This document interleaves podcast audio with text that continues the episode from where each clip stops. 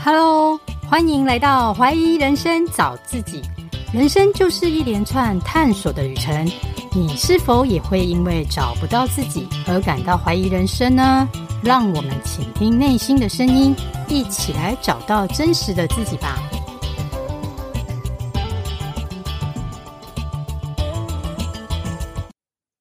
大家好，我是 Carol，今天要介绍的来宾是肖艾玛老师。他是一位艺术工作者，做过演员，当过导演与戏剧讲师，现在是一位故事表达力教练，经营个人品牌说演故事人，聚焦的领域是戏剧教育以及演说、故事思维表达力。现在就先来欢迎萧爱玛老师，老师您好，Hello Carol 好，各位 Carol 的好朋友们、听众们，大家好。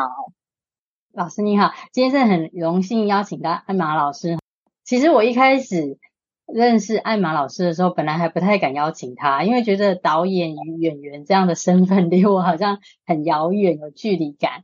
但是我那一天就在一个场合上看到艾玛老师的时候，觉得你好亲和哦，就是给我感觉很有活力，很亲和，所以我就想说今天有这个机会来邀请你，然后分享一下你从事演员、导演与戏剧讲师的历程。那请老师来自我介绍一下，谢谢。谢谢 Carol，应该是我们的 title 或者我们的职业比较不亲民，感觉 平常的人比较少接触啦，是。因为我们太小众了，因为剧场艺术比较不像影视的一样，很容易就是在生活当中碰到。表演艺术行业在台湾来讲是真的蛮边缘跟小众，但相形而下，它又有一些传播的能力。所以，当一个戏剧红起来的时候，特别是影视，它才能够好像很广泛的进入到大家的生活当中。所以，日常生活大家碰不到，可是电视上面或者是影视作品上面可以碰得到。所以，大概是这个原因让我们觉得好像。有点距离，可是又有一点熟悉吧？我猜啊，这个是我对 Carol 为什么会觉得我们有点远的感觉，是这个原因吗？就是感觉好像在电视上或舞台上才看得到的人物，就如同你描述的啦，所以我们会有一点点戒慎恐惧，就是敬仰的心。是，太客气了，Carol。我要先特别说一个但书，就是刚从 COVID-19 康复。所以我的后遗症呢，是我的那个呼吸道的，包括我的声音上面来讲，都比较容易有瑕疵。可能在这个过程当中，我也会有一些咳嗽，比如现在，我就要咳嗽了，请多多包涵。是是，老师辛苦了，嗯，没关系，我们理解，谢谢。不会不会，然后我希望也祝福大家，就是身体真的。好重要！我真的是从新冠当中康复过来，那个过程我是觉得很不容易，真的。嗯，然后回到 Carol 问我的，就是让我自做一个小小的自我介绍。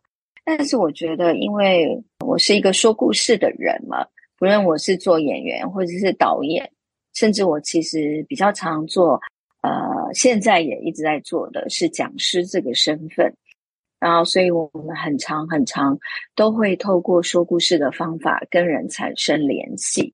所以，我觉得如果真的要我做自我介绍的话，嗯，我会先从自己生命当中怎么开始去进入演员这个领域的故事开始说起。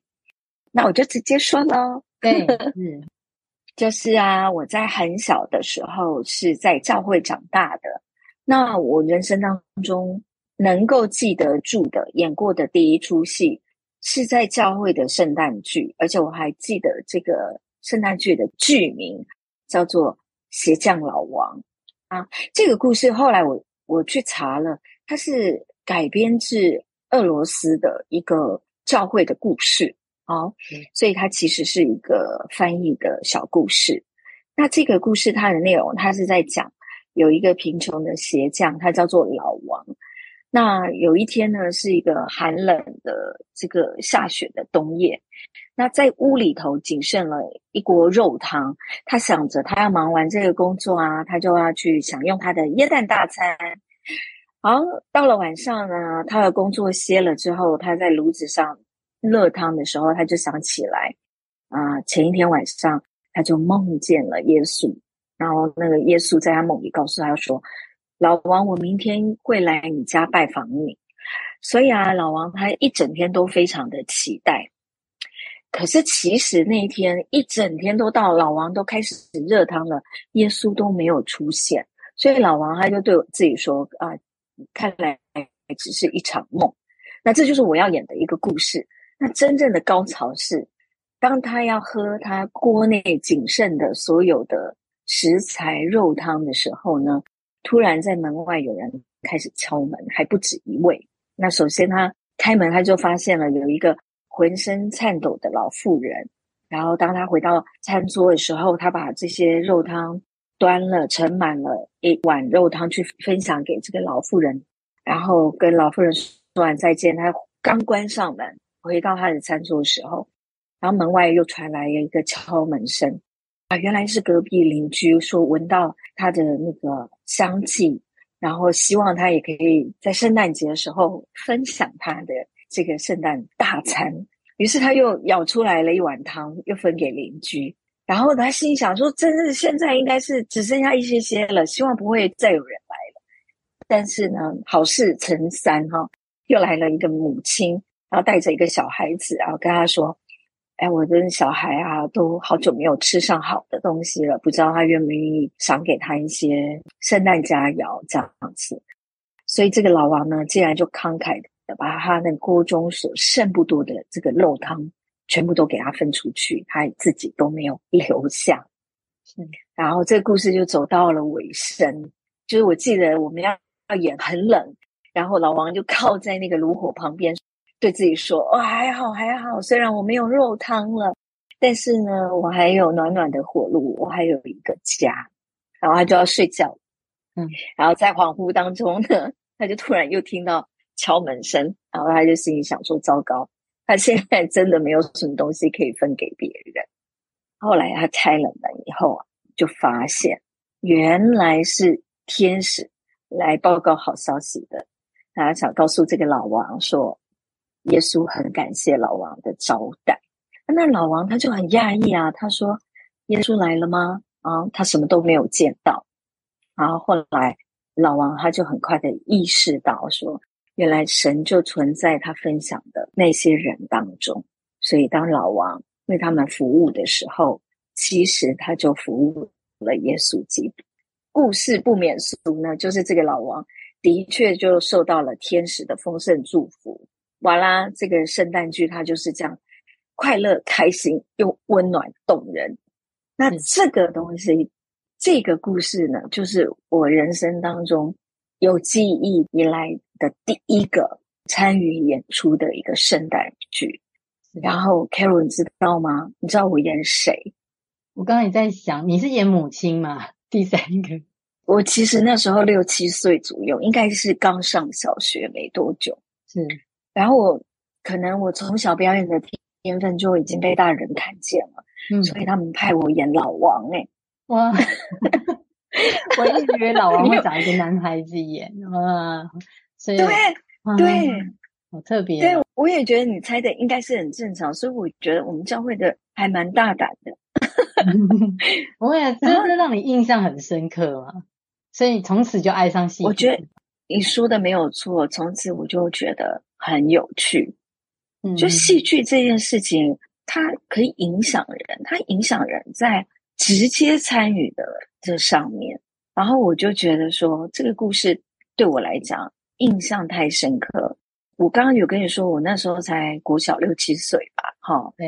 然后你能够想象六七岁的小孩啊，他的人生啊，其实大部分的时候应该是茶来伸手，饭来张口，因因为父母都会已经帮你预备好了嘛，哈，对。就是我的家庭，我父亲是军人嘛，然后我母亲就是在家照顾我们，这样子就是家管那时候。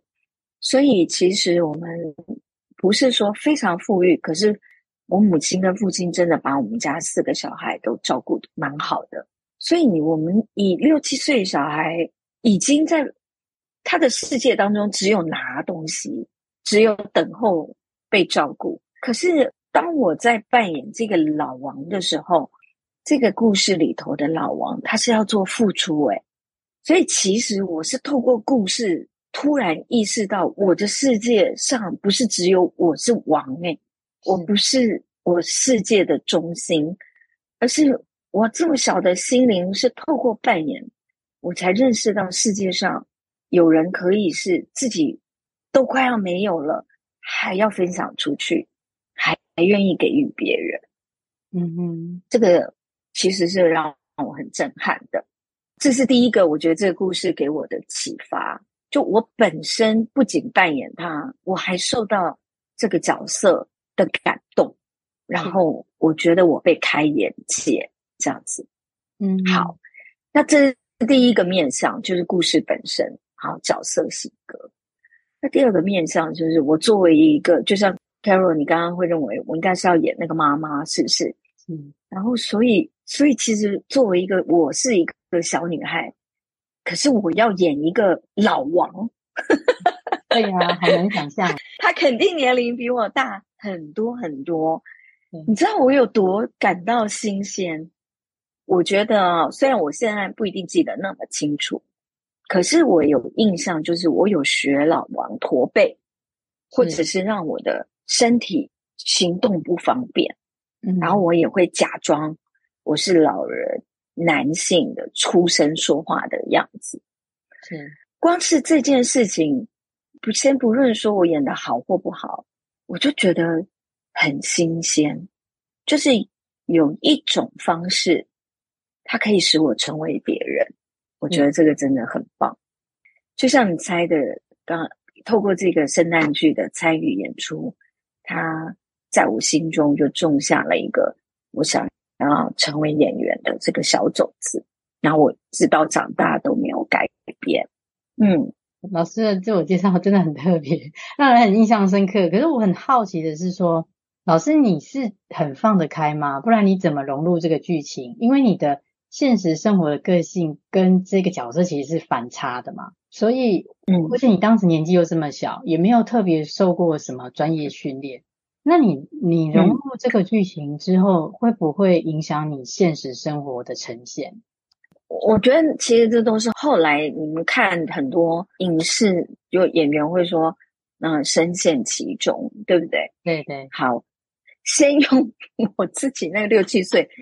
我根本无法判断我自己像或不像，我无法判断。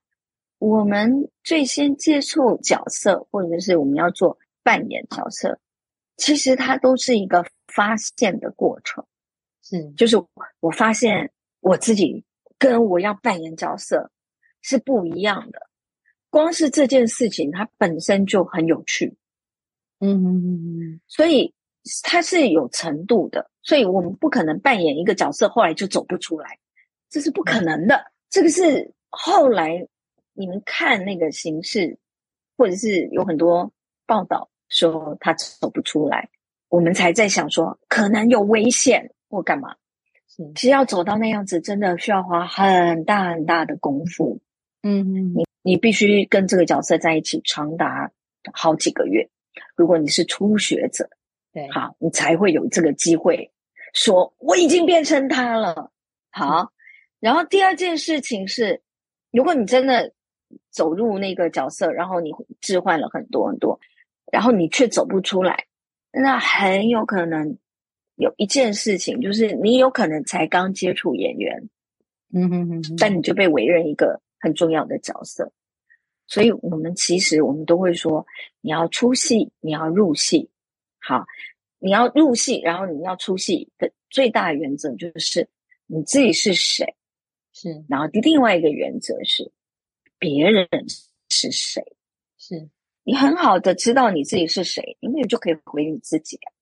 那你很好知道别人是谁，那你很清楚现阶段我把别人东西放到我身上，然后之后我就演完了，我就把它放回去。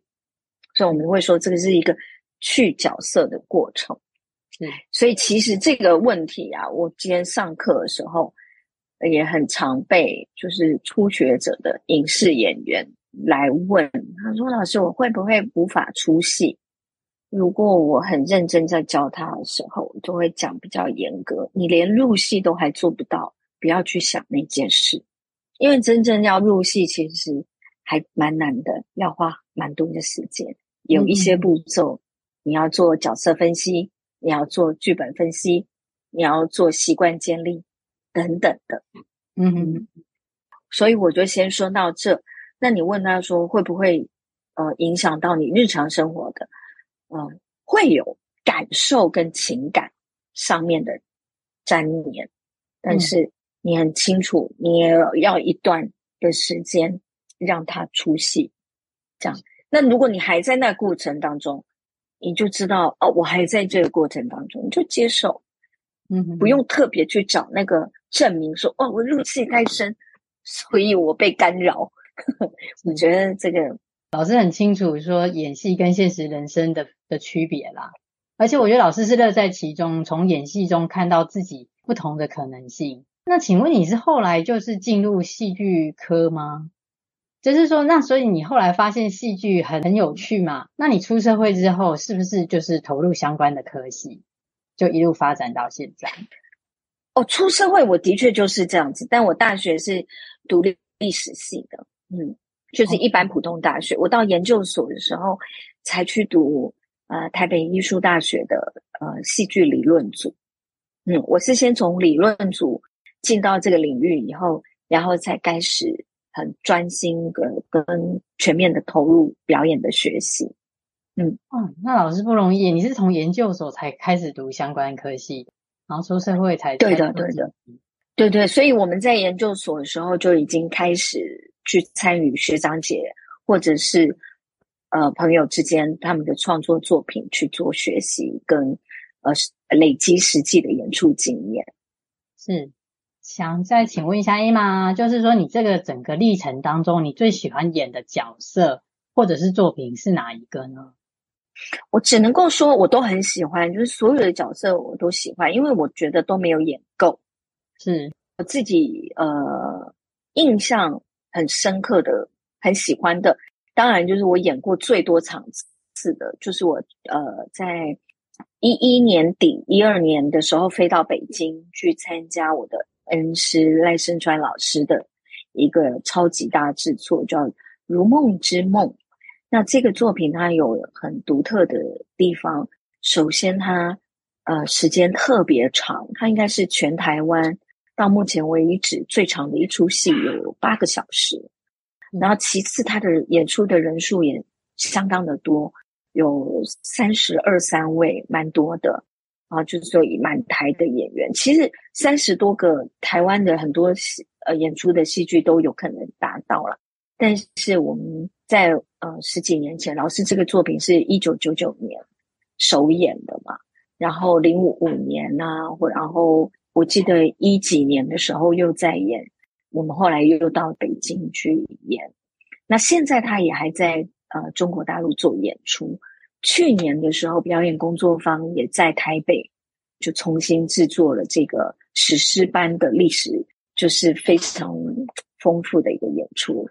那我是很荣幸，在二零零二年底到二零零五年的时候，在北京参与这个演出，所以让你很印象深刻。对，因为我见到胡歌啊、李宇春啊，反正都是。许晴啊，就是中国大陆那边。我现在讲，有可能你的听众不一定认识，但他们在大陆都是相当呃知名的，而且也很有表演实力的演员。所以作为一个台湾人，然后飞过去北京，去跟北京系统训练出来的舞台剧演员做一个交流，就是在我的职业生涯当中，真的是非常难忘的一个篇章。嗯。请问 Emma，就是说你那么喜欢演戏呀，那为什么最近会想要成立个人品牌说演故事人呢？有没有什么特别的意义？其实你可能觉得好像中间是有一个落差，对不对？但对我来讲，就是你知道我的品牌叫说演故事人，对不对？是啊，那其实他就是表演者啊。所以其实我没有离开戏剧这个领域，在本质上面，其实我就是把表演者，但是他要输出的这个形式做了一个小小转换。就以前我是导演嘛，啊，我是演员，或者是我是戏剧教表演的老师，但是我现在多了一个，哦，可能性就是我来教别人，透过故事。表达自己这样子，那比较好奇的是说，来报名 Emma 课程的同学啊，会不会有一个迷思，就是他自己本身不是演员的背景，然后来参加老师这样的表达力的课，他会不会有一些压力，或者是认为跟坊间的表达力课是不一样的呢？哎，首先他一定不会是因为我是戏剧背景而感到压力的。好，我先稍微回馈你一下，他绝对不会因为我是一个。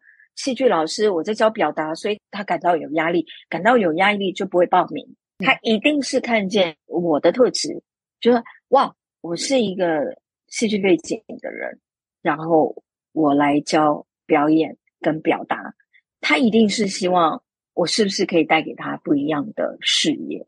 所以我说，我在做这个说演故事的时候，其实是想要把我二十多年在戏剧表演当中累积的。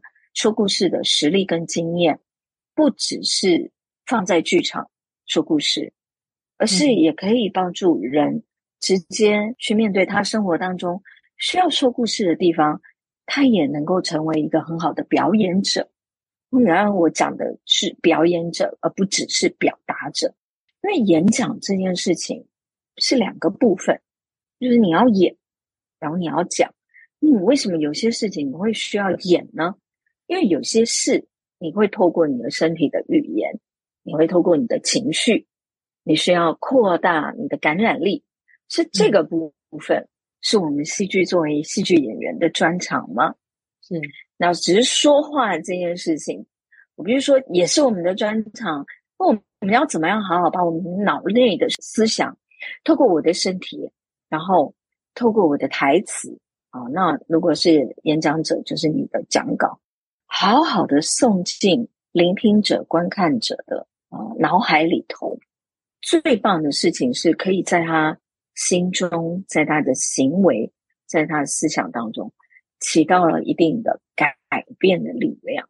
嗯，好，那所以这就是为什么我会觉得作为一个演员或者是戏剧讲师，跨一点点领域，应该没有到跨领域了，就跨大步伐去帮助有需要的人。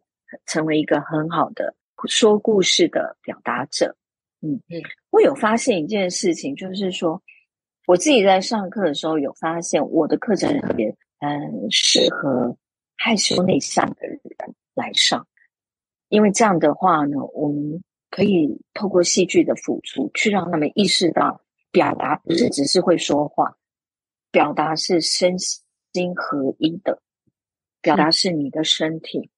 跟你的心一起朝着你自己想去的地方前进，是啊。那很多很多害羞内向的人，其实我就是一个害羞内向的人，所以我很知道早年我作为一个年轻的表演者的时候，有多么渴望我可以很好的表达我自己，说我自己想说的话。嗯，我在这边稍微多解释一下，你会好奇老师。你说你年轻的时候已经是一个演员，但你怎么可能有表达上面的困境？那刚好我就想在这边再解释，演员跟一个演讲者之间有一个蛮大的差别，就是演员他在舞台上面对观众的时候，他讲的不是他自己的话，他讲的是角色的话。那演讲者。他站在群众的面前，他站在他的受众面前，他讲的是他真正相信他所思所想，他要说服人，他要影响人，他就是他自己的角色。所以这在根本上面有两个不一样的地方，所以我们就稍微转化一下。嗯。那早期我做不到这件事，因为我很害羞，可我发现。透过角色，我可以成为另外一个人。但是呢，到晚期，我发现我的声音、身体、我的思想越来越成熟，我开始长出我自己的意见。我就发现，哎，我也想要用我自己本来的样貌面对群众，好好说我自己是谁，就不是说角色。那他需要有一定的训练过程，所以我也没有受过演讲训练。我就想着，我是怎么样站在观众面前能说角色说的话，我再把它转到我是怎么样。可以很舒服的站在众人面前说小艾玛我自己想说的话啊，所以其实是有这样子的过程。那我生命经验到这样子的时候，我觉得累积了很多的失败，很多的挫折，也有一些成功，也有一些诀窍。所以我是用这些东西去帮助跟我一样害羞内向的人，我觉得特别有效啊。谢谢老师的解释，其实真的我现在恍然大悟。因为我刚会问老师说，会去参加的会不会有压力？我会觉得好像是去当演员的那种感觉。所以你你认为的演员跟演讲者其实是不同的身份，要讲出自己的故事嘛。而且你透过你自己自身的经验，带领大家看到自己的亮点，而不是别人的角色，是展现自己的一个方式嘛。对的，你说的非常好，就是两种嘛，一种是。成为角色，另外一种是成为自己。那实际上，他在初期的训练的过程，其实都是蛮类似的。嗯，应该讲说，这个步骤都是差不多：先认识自己，后认识他人，然后再透过表达或者是透过表演，跟这个世界连接。嗯，只是很难想象，老师说你是一个内向害羞的人，而且你历经了大概二十年。但是初步去上课的同学，他内向害羞，他如果说短期的话，是不是要一直不断的去尝试，他才有办法突破他自己的心？嗯，呃，我你你愿意再多说一下你的问题吗？因为老师你是很很资深的经验，带有二十几年的剧场的经验嘛，那你想要这样的经验带领大家去找到自己的亮点，尤其是比较害羞内向的人，但是会报名这课的人。他可能已经成型了，像我已经是出社会这么多年了，然后去上上老师的课，可能只是说几次好了。他有办法在这个几次的课程中，就是说突破自己这么多年来内修害相的形象吗？OK，呃，我觉得我刚好可以讲一个小故事，就是我刚结束一期嘛，就是上个礼拜天。刚好我们让故事绽放的表达力工作坊，那这里是一个实体课，然后我举办这已经到第七届了，然后我举办这样子的一个表达力的工作坊，采取的形式一直都是亲密小班，也就是差不多十个人以内的。然后这两期有一个蛮特别的学员，然后他第一期就是他第六期来的时候。他是我第五期学生的同事，他就推荐他来。我们第一堂课就是自我介绍这样子，然后他跟我刚好分在同一组。第一次面对的他，面对面坐着讲话，我都听不见他的声音，然后我就知道说，哦，这是一个可能是我遇过最害羞的一个学生了。那我可以怎么帮助他？好，我就邀请他。哎，应该是口罩的问题，所以你的声音被拦截下来了。那因为有口罩的原因，我又很想要知道你是谁，你愿意为了我啊、大声一点讲话吗？然后我就看见他突然就背部跟胸腔就紧缩，然后他就更努力的想要让我理解他。那是真的有比较大声一点点。然后我就心里想说啊，其他的同学都已经让整个教室热闹哄哄了，可是我还 有一点困难度听到他。那他肯定有的问题不只是害羞，因为他身体也有一些状态，啊，身体过分的缩小啦，啊，或者是躬身啦。我不会多去揣测他到底有什么样背景，但我可以透过。作为演员或是表演训练老师，去观察人类的行为上面，我可以知道他呃，有很多其他的东西去拦阻他，或者是阻止他很好的被看见。当那这个中间的过程，我有一些引导的技巧，是专门是针对他的。那我先说一下，因为我们是小班制，所以我是不是在面对自信都是同一套方法？譬如说，都是你不要没自信，这 不会是这样，会有很多是比较。独特的，只是跟他是这么做的，然后跟别的没自信是另外一个做法。所以你问我是不是有是怎么去做的啊？我必须说，这也是因为 我没有办法很大班教表演表达的原因。所以我喜欢看见我的学生他是确实有成长的。嗯，所以如果统一的很大班的去做这件事的话，我觉得我的细致度就不够。然后也可能有违背我想帮助别人的那个想法。嗯，我的确是在经营我的品牌，可是我为什么会经营这个品牌？最大的原因是我知道我可以，我知道有哪一些事情，它是可以透过对话，它可以透过练习，它可以透过我看见在哪一个时机给哪一种帮助会有效。它不是一蹴而成的，它是透过我先有二十几年的戏剧引导，跟企业、跟素人、跟职业演员互动过程累积，我怎么看人、看创伤、看行动的进程来做引导的判断。所以，如果你说有一些特别害羞、没自信的人，我觉得。的确是有一些方式是可以针对不一样的状态去做只属于他的帮助。那我们的这个课程最后都会有一个故事分享会。我先说一件事情，就是起先我很担心我们这位害羞的这个小女孩子，她会告诉我说，我不会想参加公开的演讲分享。但我每一次上课，我观察他，他都是第一个到的。他甚至有 几次比我这个做老师的还早到教室门口等我开门。那我就知道说，我的担心是多余的，我反而应该要相信，因为他是用他的行动相信我可以给他帮助，所以我也要相信他一定可以改变他自己。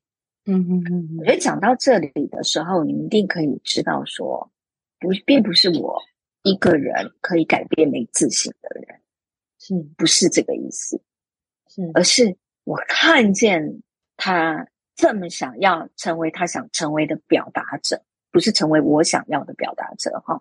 我先说，他想成为他的表达者，他知道他过去的样貌，我不知道，对，我不知道他过去的所遭遇的任何。是我只看见从现在，光从他愿意报名，光从他愿意努力为我说话，让我听见，光从他每一次都比我早到，我就知道他想要的改变一定可以发生。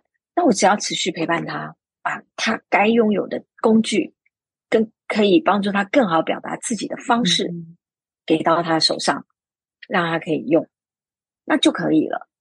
所以你知道他第一次的演讲。是在二十几个观众面前，他写了一张三分钟的演讲稿。他在最后一次上课，我跟他一对一哈。在上课之前，我跟他说：“你可以不用丢稿，你可以拿着讲稿上台。”然后他很高兴，然后他没有逃避，他拿着讲稿上台，他的头低的，就是快要埋进那张纸。可是他没有从讲台上面跑掉。每一个学员，包含我，我们几乎在当下，他每一次说话的声音被二十几个人都听到的时候，我们都在心中为他喝彩。别人看他可能是不怎么样的，但我们完完全全都知道这一个月他是多努力，可以。从一个我面对面都听不见他声音，直到二十几个人都听得见，这已经就是极大极大人生极大的成就，所以他非常的高兴，然后他就直接当场就报了下一期的课，一个月后我们的课程，比如说他连续要再上下一堂，然后这个礼拜天刚过去的下午，他完成了一个五六分钟的演讲，然后这一次他虽然是带稿上去，但他没有。把头埋在讲稿上面，他可以看见每一个观众，甚至他邀请了他的父亲来到现场聆听他的故事，然后我才知道说啊，是什么原因造成他这么害羞，造成他觉得他的声音不配被听见，然后但他其实是渴望被听见，他没有忽略他内在真实的呐喊。在他那天的故事分享，我们才真正听见，就是他是一个从小被霸凌的小孩，然后他真正的希望就是他永远独自一个人，他希望他永远不要被看见，但他透过这个表达课程，他开始转变，他也在里头说了他转变的故事，然后后来他父亲在现场就安慰，就甚为宽慰，甚至直接说。我看见你的热情，我看见你的表达的进步，看见你为自己所付出的努力。因为我现在真的要跟 Carol 说，我看见都不算个什么事，但是他的父亲、他的家人哦，能够来到现场听见，我我就已经当场在现场飙泪了。我那时候在粉专有看到你分享的这个片段，那时候我也不太理解他分享什么故事啊。我其实当下看到你粉专分享，我觉得他一定是一个很有故事的人，才需要请爸爸来听他讲话。我其实那时候猜到说，他可能在生长历程有遇到一些比较不顺遂的，所以他比较难去面对这样公开场合的演说，他所以他才想要来这边提升自己。我当时是这样想啊，不过我是没有想到说是霸凌这样子。但是我觉得只要他愿意走出来，就是他愿意去。改变他自己的一个心态的状况，不想要永远被困在那样子以前旧有的回忆。嗯嗯嗯，想的很好，我觉得很认同。我今天有机会听老师这样讲，真的蛮感人的。而且我觉得老师的初心真的很好，因为每一个人的状况跟程度都不一样，你不会说都用一套的教法去做大班的开课嘛？你是会去观察每一个人的问题，对，而且这时候我觉得是彼此相信。都会达成这样子的目标，然后只要进步一点点，就是你的进步。对的，这个是比较极端的例子，就是说他是真的比较有困难，对，然后我们陪着他，那这真的只有小班的课程可以完成。那也有一般的学员，他不是这个状态，我们也有甚至是很能言善道的人，甚至是品牌教练。哦，来上我们的课，他就会比较像 Carol 所能够想到的，突然一下子紧张，然后失去自信或怎么样，这种呢就很好去做，就可以给他压力。其实每个人想要的不一样，老师都会视状况，因为每个人会到那边，就像老老师讲的，他也有可能是本人就很厉害，他想要精进自己，要不然就是说他根本就还不到想要精进自己，甚至是根本没有办法踏出那一步去做演说。也会有这样子的落差，然后只要进步一点点，就是你的进步。对，那就是请 Emma 再分享一下，因为诶你也会不定期啊举办读书会嘛，那想分享一下你读书会的特色，学员是不是应该要先准备一些什么？我是第一期做了创意嘛，啊，别急着有创意这本书，跟大家分享创意是什么。那这样子的时候，他就很清楚，就是你阅读完。这个别急着有创意的这本书之后，你有什么想法？我们共同啊、有输入也有输出，然后我透过你的分享，我也获得更多。原来你是这样想的啊，好棒！那我想的又是怎么样？那我们也透过分享，这更知道自己是呃在哪一个程度，也更知道我们怎么样跟人做连接。那知识的交流就是这样。那只不过我第二个题目是喜剧。而这本书，它就是一个喜剧段子圣经，它的书名叫《幽默圣经》。那你读这本书，我不让你们写个段子，我们为什么要读这个书？所以其实来报名的人，他们都知道你们要来分享喜剧段子啊。然后我下一期的也出来了，在七月，我们要做即兴力啊，就是从即兴喜剧当中去把活动调出来，去呃释放我们的即兴创造力、即兴反应力，然后甚至是即兴表达力。所以我的读书会没有什么不一样。只不过，它就聚焦在我的专业上面，就是从演员、从戏剧出发，它没有那么样高不可攀，它反而是很有趣、很轻松，所以好多都是幻幻觉啊！不要去想我是一个喜剧，然后我就多么的高大上，没有啊！我们都说戏剧来自于人性，所以你作为一个人，你你就会做这件事。是，就是选书的不同而已，但是其实目的都是一样，大家都想要从这本书里面获得一些启发。说的真好。你问我的特色，如果我作为领读人的引导特色，那倒是可以讲。嗯，因为因为我就很特别，因为我就是我嘛，所以我的特色就是我很能够与人交流。是，嗯，然后我很能够呃创造安全感。几乎我的戏剧课程，我的表达课程，所有的人他们都会说：“哎，意外的能够在课堂上面或者在读书会当中，嗯、说自己真正想说的话。因为不只是一个人这么说了，应该过去十几年来，所有的人都会这样告诉我。所以我觉得，呃，这应该就是我的特质。所以你问我说。”老师的读书会特色是什么？书首先可以聚焦是演员写的书，在二零二三年。但我的特色就是你会很觉得很安全，你还可以说你想要说的话。那光是这两点，我们就创造了一个分享的环节，是嗯门槛不高的，是接近你自己是谁的。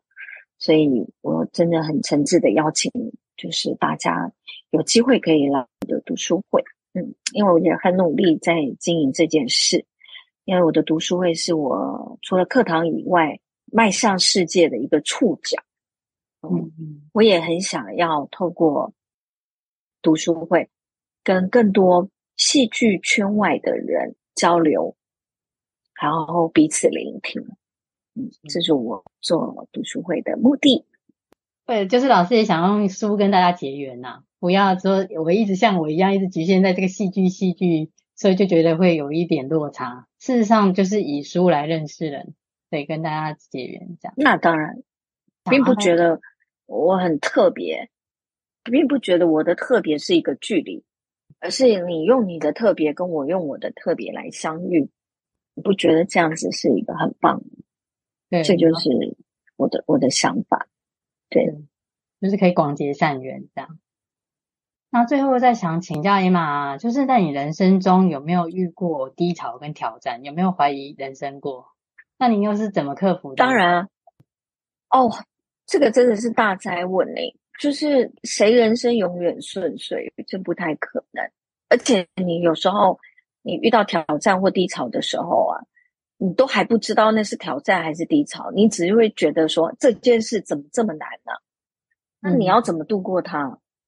嗯。只有两种，第一件事情就是我遇到挑战都觉得好兴奋，嗯，然后我就想我应该做得到，这样子，嗯嗯。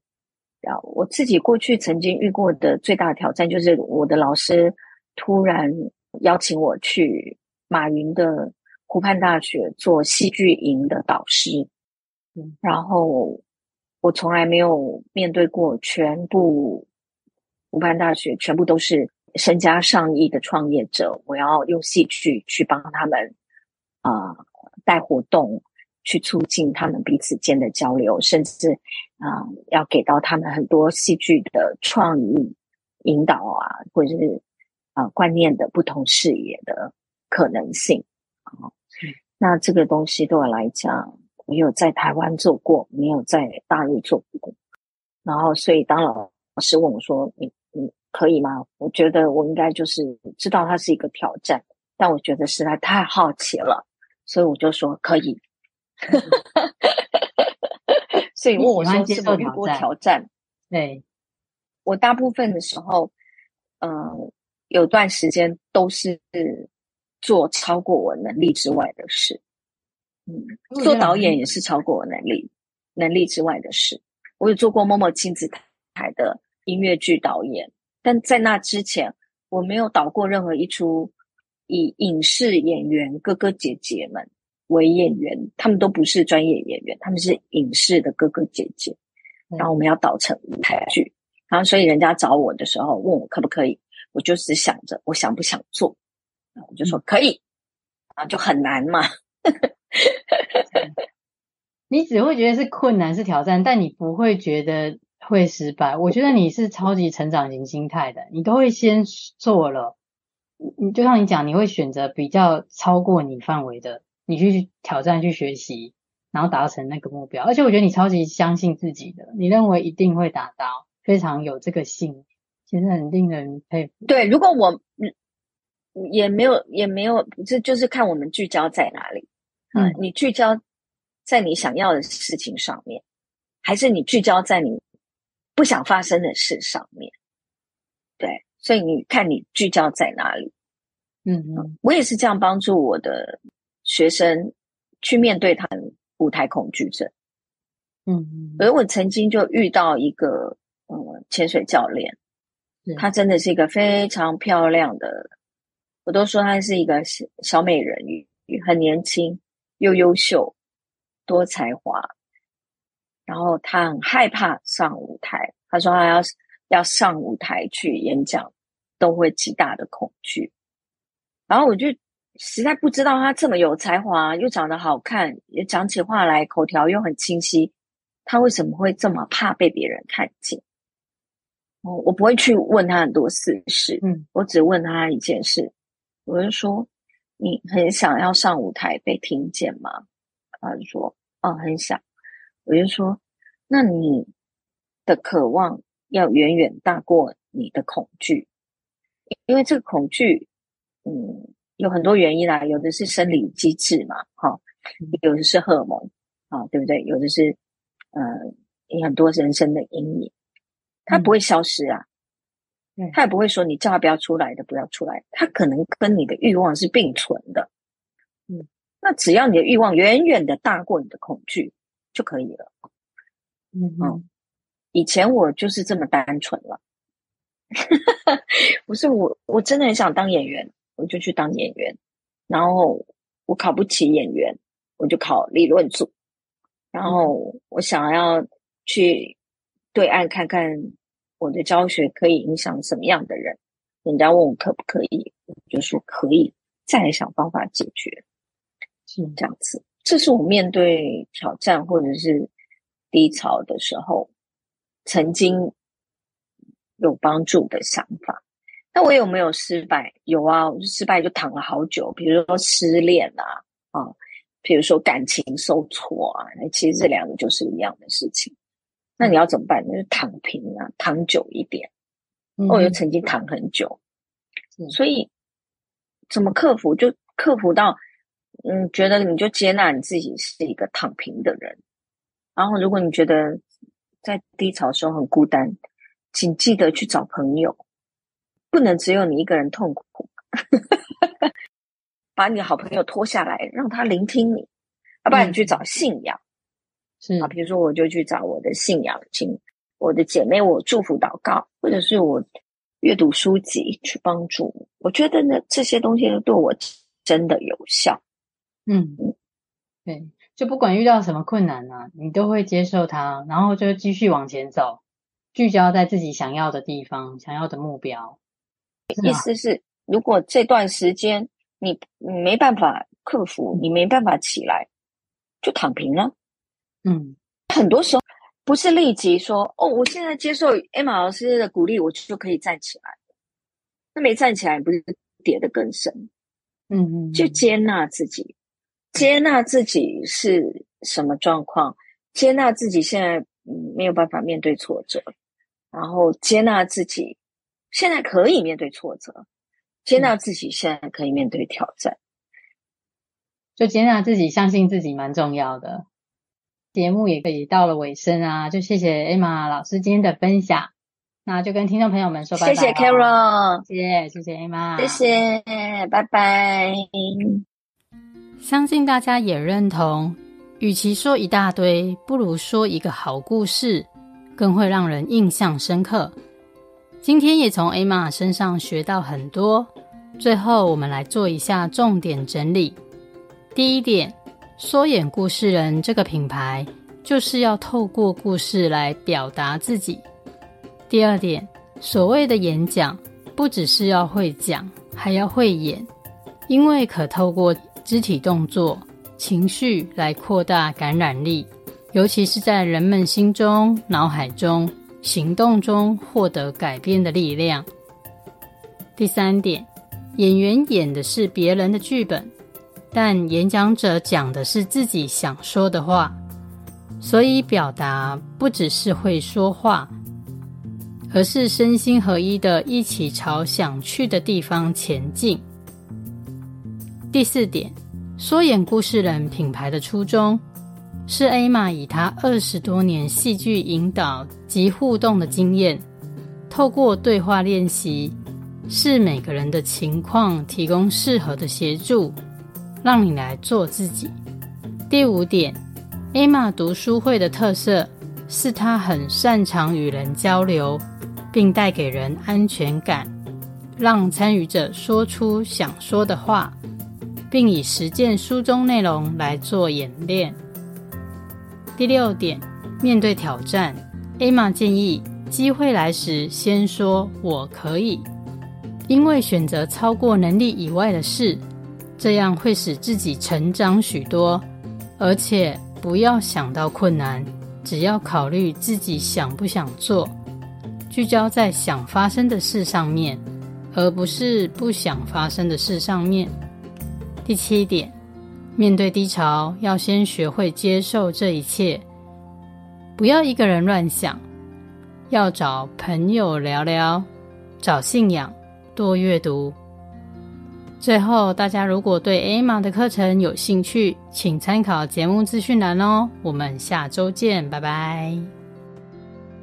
我的节目会固定在每周二晚上上架。若您喜欢我的节目，也请到 Apple Podcast 或 iTunes 给我五星评分及留言，或者能小额赞助，请我喝杯咖啡，我都会非常感谢您的鼓励与支持，让我有持续创作的动力。也欢迎与我交流，加入我的 Line 社群或 Line 官网，一起来解锁人生。相关资讯请看节目资讯栏。谢谢收听，我们下周见喽。